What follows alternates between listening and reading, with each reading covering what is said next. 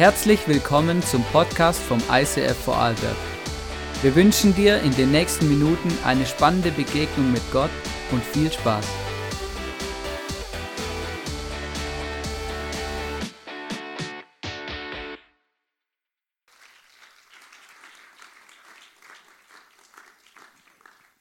Heinz, schön, dass du da bist. Äh, Eine Frage habe ich dir noch mitgebracht. Okay. Und zwar, du, du bist schon in einem gehobenen Alter. Aha, aha.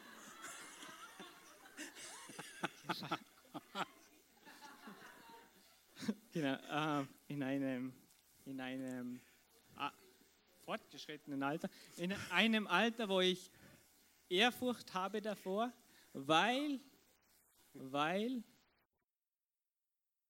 du bist in der Pension, aber du brennst für Jesus wie eh und je und du gehst vorwärts mit ihm. Und deshalb die Frage, die alle interessiert und die, wo für alle vielleicht am wichtigsten ist für ihr Leben, was treibt dich jetzt mit über 70 Jahren, ich hoffe, das stimmt, genau, wa- was treibt dich an, für diesen Jesus immer noch Vollgas zu geben, dass du zwar in der Pension bist, aber dass du nicht einfach sagst, jetzt bleibe ich vor dem Fernseher und schau, wie die anderen das machen. Was treibt dich an, für diesen Jesus weiter alles zu geben?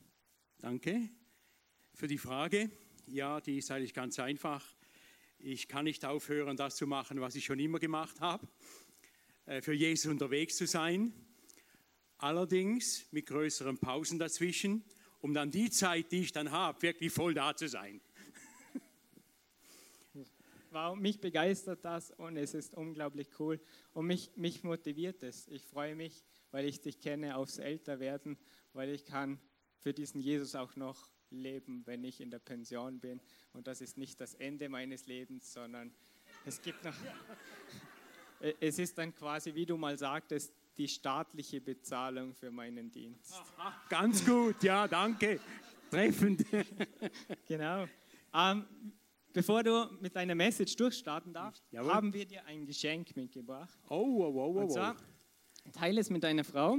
Es, Okay. sind sehr, Ja, es sind sehr viele Vorarlberger Leckerheiten Aha. vorhanden. Und du kennst Vorarlberg und du machst gern Urlaub in Vorarlberg. Genau, und du bekommst jetzt einfach ein Paket Vorarlberger Spezialitäten mit und genieß es mit deiner Frau. Und wir sind dir echt dankbar, dass du heute hier bist. vielen Dank. Kannst du es vielleicht äh, wieder runternehmen? Ja. Herzlichen Dank für diese super herzliche Begrüßung hier. Also ich werde noch Vorarlberger, wenn das so weitergeht. Ich habe für 15 Jahre in Walzenhausen gewohnt, zusammen mit meiner Familie, mit Blick nach Vorarlberg, nach Bregenz. Nicht hierhin, aber ins Ländle. Ganz herzlichen Dank, dass ich heute hier sein kann. Für meine Frau und mich wirklich ein Erlebnis. Äh, Österreich hat ein Teil von meinem Herzen. Die ersten Einsätze, kurz nachdem ich zum Glauben an Jesus Christus ge gemacht habe, habe ich Sommereinsätze in Österreich gemacht. Ich war noch kein halbes Jahr gläubig in Spital an der Drau. Sagt das etwas? Ja. Und in Innsbruck ein anderes Jahr. Und wir haben damals tatsächlich gesehen, wie Menschen zum Glauben gekommen sind. Ich war vielleicht ein halbes Jahr gläubig. Dann sind wir da mit einem schwedischen Missionar in Spital an der Drau unterwegs gewesen, von Haus zu Haus. Da gibt es Bergbau, Bergbau, ist das richtig? Wir hatten da Bergarbeitersiedlungen besucht und äh, es kamen Leute zum Glauben, etwa 20, 30 Leute konnten wir beten. Und der Missionar hat uns gesagt, nein, nein, weißt du, das, das musst du nicht für bare Münze nehmen. Die Österreicher, die machen die, dir einen Gefallen. Die haben sich gar nicht wirklich bekehrt, also der hat uns gar nicht ermutigt. Vor etwa zehn Jahren traf ich an einer großen Konferenz in Deutschland, an der Landesleiter eingeladen wurden, auch von Österreich. Und dann kam ein Österreicher auf mich zu und sagte, Heinz, du warst damals und hast mit mir gesprochen. Wir hingen da so rum und du hast uns da den Kes- Kessel geheizt und äh, du hast mir gesagt, du sollst Jesus Christus annehmen. Und er hat sich dann bekehrt. Und er sagt, ja, ich bin nochmals zurückgekommen in die Welt, aber dann bin ich vorangegangen und das war, weil du damals da warst. Mit anderen Worten, Menschen in Österreich kommen zum Glauben. Und in den letzten Jahren sind eigentlich mehr zum Glauben gekommen als damals. Das war wirklich eine triste Zeit. Aber jetzt geht es wirklich voran. Wenn ich da die vielen jungen Leute sehe, dann, äh, ja, der Opa spricht zu euch.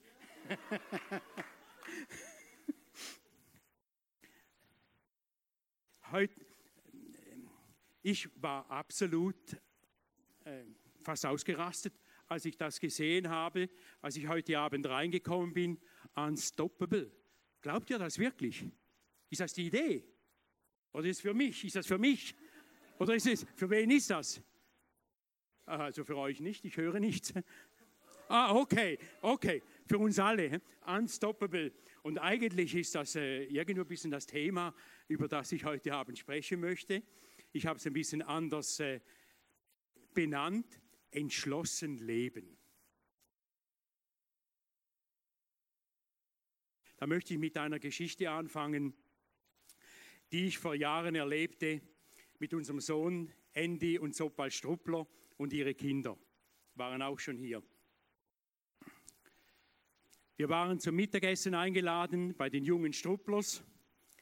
Und dann hat Andy, der ja auch vollzeitlich im ICF Zürich gearbeitet hat zur damaligen Zeit, voller Begeisterung uns angefangen zu erzählen, was er alles vorhat, wie er mit den jungen Leuten unterwegs sein will und was sie alles machen wollen, wie sie die, die Welt verändern. Und irgendwie ähm, äh, hatte ich vielleicht einen schlechten Tag. In jedem Fall habe ich dann ihn gefragt, du kannst doch die Leute nicht Tag und Nacht über die Piste hetzen, die brauchen auch noch mal ein bisschen Freizeit, ein bisschen chillen, ein bisschen Ruhe. Äh, äh, du kannst doch nicht da. Und dann schaut er mich an, so wie wir saßen gegenüber am Tisch und sah mich an wie ein Tiger in meine Augen und sagte, Daddy, was ist mit dir los? Bist du schlaff geworden? Was hängst du in den Seilen? Erinnerst du dich nicht mehr, was du uns gelehrt hast, was du uns vorgelebt hast. Daddy, in 20 Jahren spielt es für dich keine Rolle mehr, ob du hier ein Haus gehabt hast, ob du einen Doktortitel gehabt hast, ob du eine Mercedes gefahren bist, dann spielt es für dich nur noch eine Rolle, hast du den Willen Gottes getan. Und er hatte recht. Das war eine der besten Predigten und die kürzeste, die ich gehört habe. Die hat mich wieder auf die Beine gebracht. Und über das möchten wir heute Abend ein bisschen sprechen. Jesus kam auf diese Welt mit einem klaren Auftrag, für uns den Weg zu bahnen, dass wir ewiges Leben haben und seine Mission vollenden. Er predigte in der Zeit, dass er mit den Jüngern unterwegs war, eine klare Botschaft.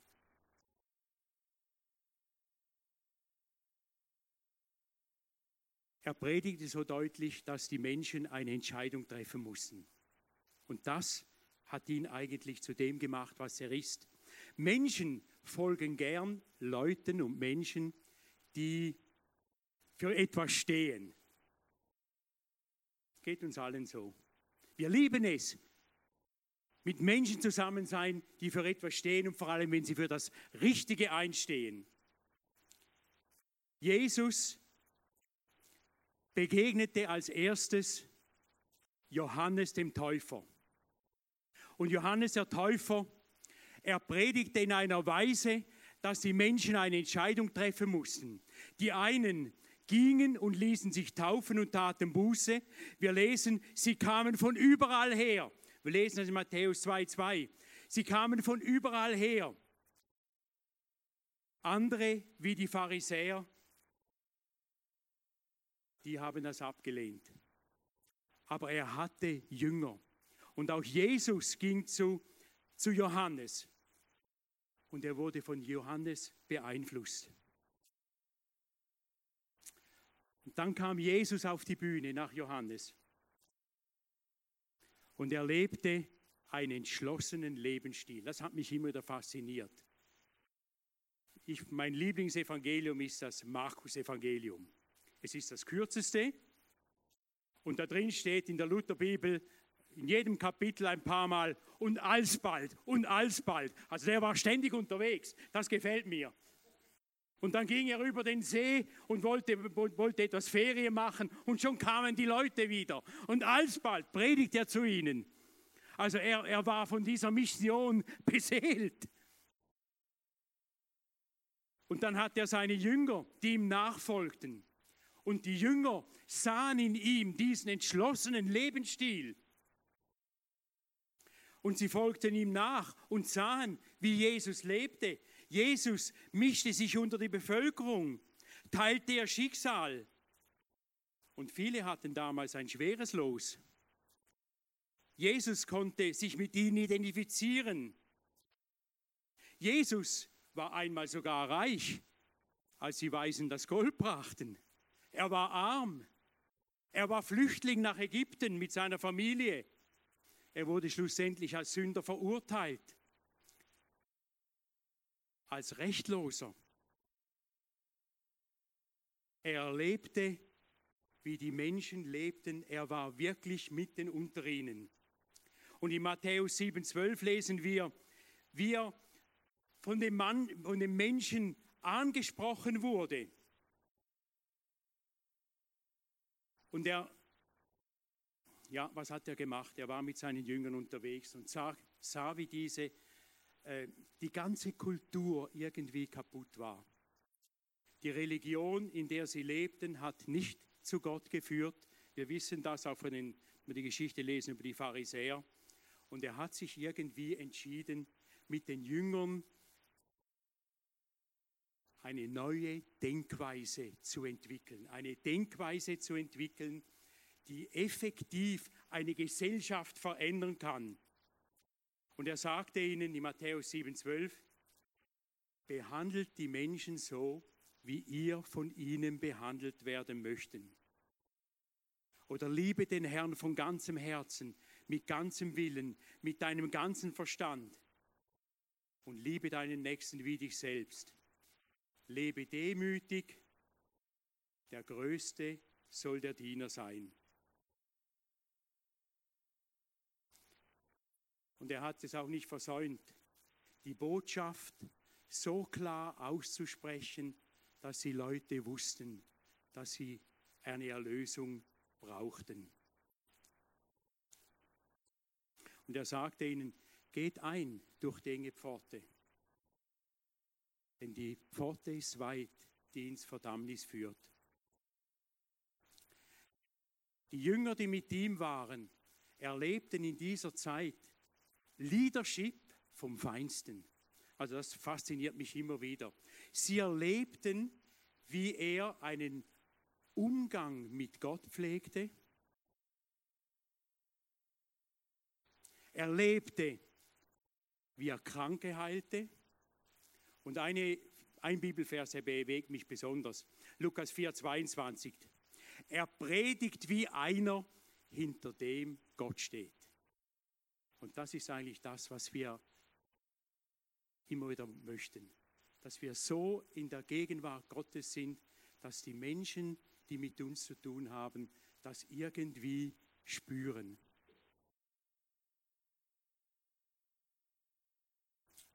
Zeit mit Jesus zu verbringen, verändert mein Leben. Ich nehme die Denkweise von Jesus an. Und das ist das Fantastische. Am Ende von den Evangelien steht, wie Jesus ihnen den Auftrag gab, geht hin und mache zu Jüngern in Matthäus 28, 18 bis 20 haben wir das zum Beispiel. Da hat er ihnen die Prüfungsfrage gestellt. Das, was ihr bei mir gesehen habt, das tut. Das tut jetzt selbst.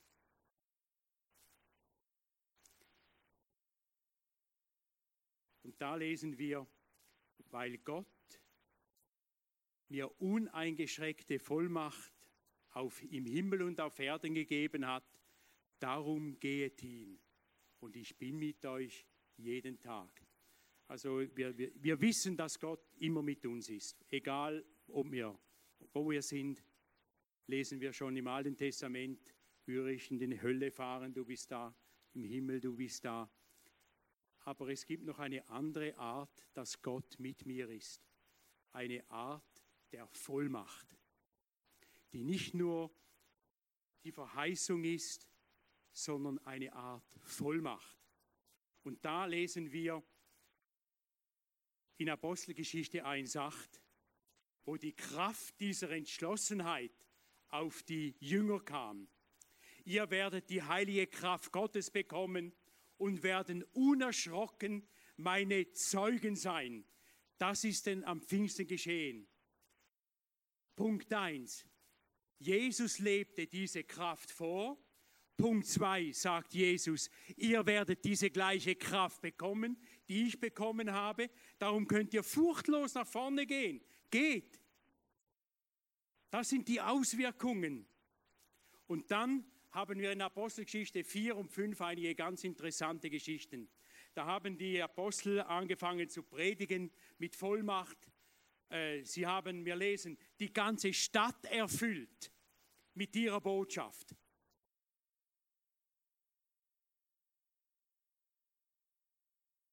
Es kamen viele, Tausende zum Glauben. Und in Apostel 4, 7 lesen wir, die, die Menschen wunderten sich, mit welcher Autorität und Kraft sie das Evangelium verkündigt. Das ist eine göttliche Entschlossenheit. Wenn der Geist in mir drängt und ich nach vorne gehe. Sie wurden später mit Redeverbot belegt und, äh, und dann kommt ein ganz interessanter Vers. Der hat eigentlich, der ist einer der Schlüsselverse auch in meinem Leben. Dahin möchte ich auch immer wieder kommen. Sie wurden mit Redeverbot belegt, sie wurden bedroht, sie wurden geschlagen, sie wurden äh, ausgepeitscht. Und die Jünger sagten, schaut, wir haben nicht mal mehr eine Wahl zu predigen oder nicht zu predigen. Wir sind so erfüllt von der Gegenwart Jesu. Dann lesen wir, wir können es gar nicht mehr lassen. Versteht ihr? Das geschah eigentlich an Pfingsten, diese Ausgießung des Heiligen Geistes, der uns füllt, der uns drängt, der uns treibt. Und die Jünger, ah, wir können nicht mal, auch wenn wir wollten. Das ist ein starkes Wort, was wir da sehen.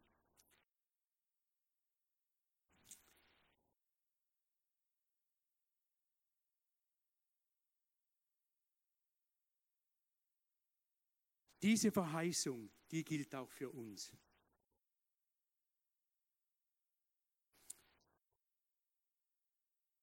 Und manchmal habe ich den Eindruck, dass wir es nicht richtig wagen uns einfach zu öffnen für Jesus und sagen, Herr, hier bin ich. Brauche mich, wie du willst.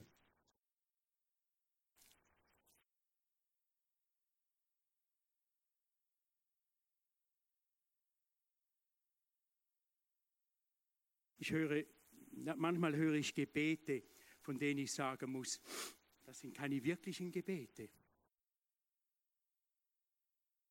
Gebet soll mich über meine menschlichen Fähigkeiten hinaus befähigen, etwas zu tun. Ich hatte gestern Abend hatten wir ein, ein Interview vor etwa 600 Leuten, junge Leute meistens, und eine der Fragen war auch, wirst du nicht stolz, wenn so viel geschehen ist? Die Antwort müsste eigentlich sein, es soll so viel durch mich geschehen oder durch dich geschehen für Christus, dass jeder erkennt, zu dem wäre er natürlich nicht fähig. der würde sich lächerlich machen, wenn er sagt, ja, das habe ich gemacht. ich kenne den. Vor vielen Jahren hat mein Schulfreund Jakob Burkhardt, war, ist auch so mein Cousin, auch ein Bauernbub wie ich, gleichen Ort, zusammen in die Schule. Er hat dann, wir haben geheiratet, der hat geheiratet und wir waren nicht mehr so eng zusammen, weil wir uns für Jesus entschieden haben und das war für ihn nicht so das Richtige. Und dann hat er etwas erlebt, er hatte eine Scheidung hinter sich. Er lebte am Zürichsee und dann irgendwie haben wir davon gehört und gesagt, wir besuchen ihn, ist mein Cousin. Dann sind wir am Zürichsee entlang gelaufen, ich mit meiner Familie um einfach ihm beizustehen. Und dann erzählt er uns, er sei dermaßen durch bezüglich der, der, dieser Scheidung, dass er plötzlich realisierte, dass er mitten in der Stadt Zürich war und er wusste nicht, wie er hinkam. So durcheinander. Und dann immer wieder, ah, du brauchst mir gar nicht von Jesus erzählen. Ja, ich habe dir nichts erzählt. Ich wollte nur mit dir zusammen sein, weil du mein Cousin bist. Und so ging das hin und her, wir haben gestritten, wir haben gestritten. Und am Schluss sagte er, jetzt erzähl mal, was glaubst du wirklich? Dann konnte ich ihm erzählen, wie ich zum Glauben an Jesus Christus gekommen bin. Und dann sind wir nach Hause gefahren. Und wir kamen zu Hause an und dann klingelt das Telefon. Da war mein Cousin am Telefon. Und er sagte, ich habe mich bekehrt. Sage, was hast du? Ja, nein, nicht, dass du meinst, das sei wegen dir. Ich kenne dich aber ich habe deine Familie gesehen. Und das hat mich überzeugt. Und jetzt ist er immer noch Missionar in Südafrika. Fantastisch, wie Gott wirkt. Und ich möchte heute Abend einen gewissen Aufruf machen unter uns. Diese Kraft durch eigene Hingabe in Anspruch zu nehmen. Ich komme somit langsam zum Schluss. Lass uns alles ablegen, was uns hilft, was uns hindert, diese Kraft und Entschlossenheit in unserem Leben zu haben.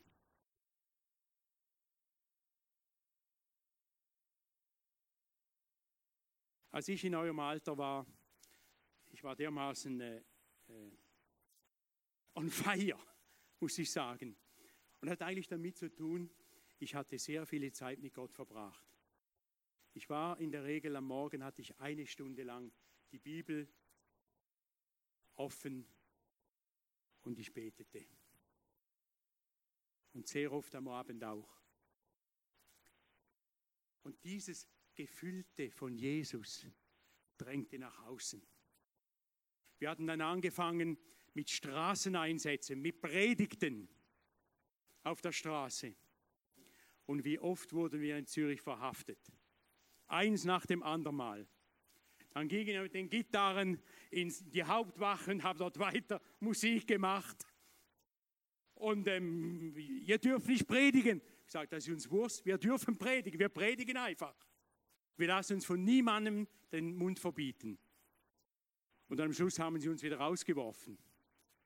Dutzende Male, Dutzende Male. Am Schluss konnten wir es machen. Entschlossenheit führt zur Veränderung der Gesellschaft.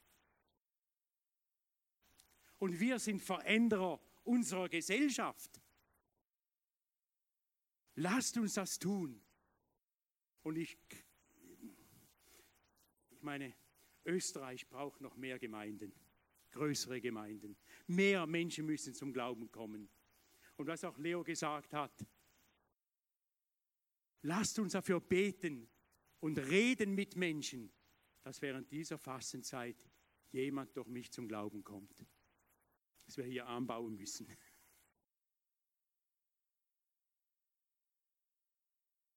Und die Frage, warum soll nicht ein Mensch durch mich zum Glauben kommen? den nächsten Monaten oder in diesem Jahr. Ist doch möglich. Da sind genügend Leute da, die Fragen haben, die Sorgen haben, die Ausschau halten nach der Wahrheit. Lass uns das tun. Die Verheißung ist gegeben. Lass uns einfach diese drei Punkte in unserem Leben festhalten. Die Nähe zum Vater halten, wie sie Jesus hatte.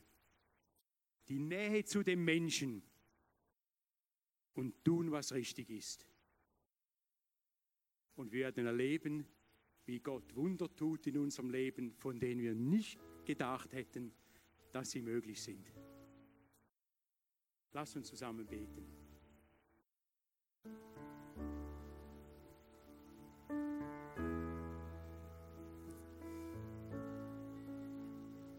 Herr Jesus Christus, ich danke dir von ganzem Herzen für diese wunderbaren Menschen in diesem Raum.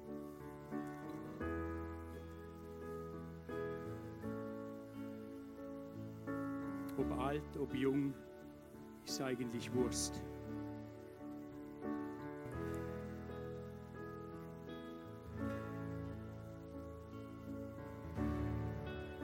Und Herr, rede zu uns einmal mehr. Wir sind hier nicht nur auf dieser Erde, um 60, 70, 80 Jahre zu leben, sondern um deine Herrlichkeit in unsere Umgebung hineinzutragen. Und wie wir schon heute Abend gehört haben, wir sind das Licht der Welt.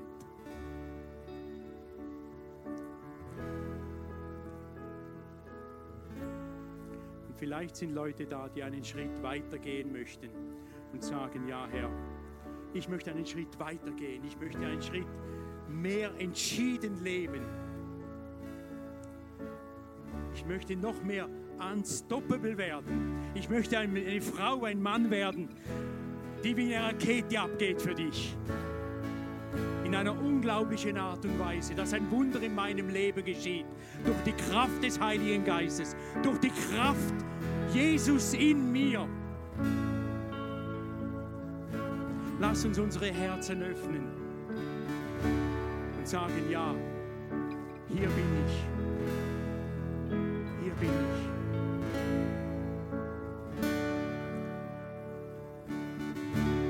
Ich möchte dich einfach bitten, wenn du sagst, ja, hier bin ich, mach mit mir, was du willst. Ich möchte in eine neue Dimension hineinkommen oder in eine weitere Dimension. Lass ihn einfach aufstehen und als Zeichen vor Gott nicht eilen, ganz, ganz behutsam und sicher sein, dass ich das so möchte.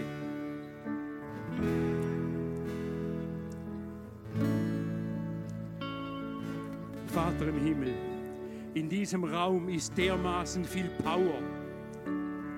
In diesem Raum sind dermaßen viele Menschen, dieses Land überrennen könnten mit dem Evangelium. Hier sind genügend Menschen, die denken, wer bin ich denn bloß? Das sind genau die Richtigen, die nicht stolz werden, wenn etwas Wunderbares geschieht.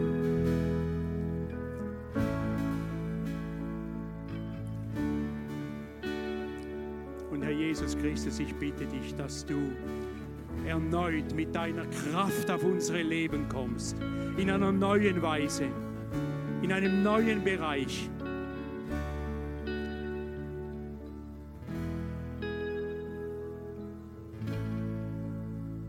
Und Herr, hilf mir, hilf jedem von uns, dass wir so die Nähe zu dir suchen können, in Gemeinschaft mit dir, im Lesen deines Wortes, in Worship, in Tun, was dir gefällt.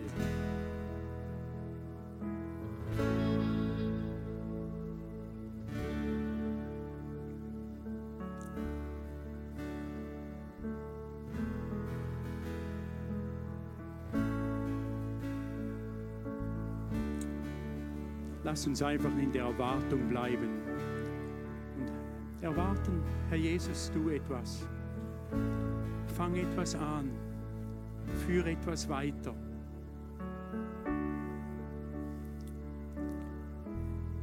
Wir sind Frauen und Männer, die dies wirklich nötig haben. Wären, was wären wir ohne dich? Aber wir möchten nicht einfach nur so dabei sein, sondern scheinen wie ein Licht, brennen wie ein Feuer für dich.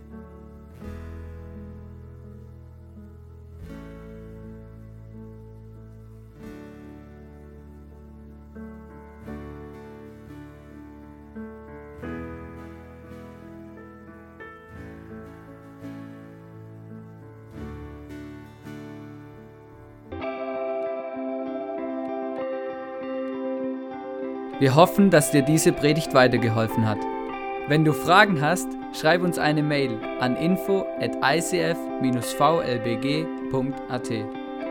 Alle weiteren Informationen findest du auf unserer Homepage.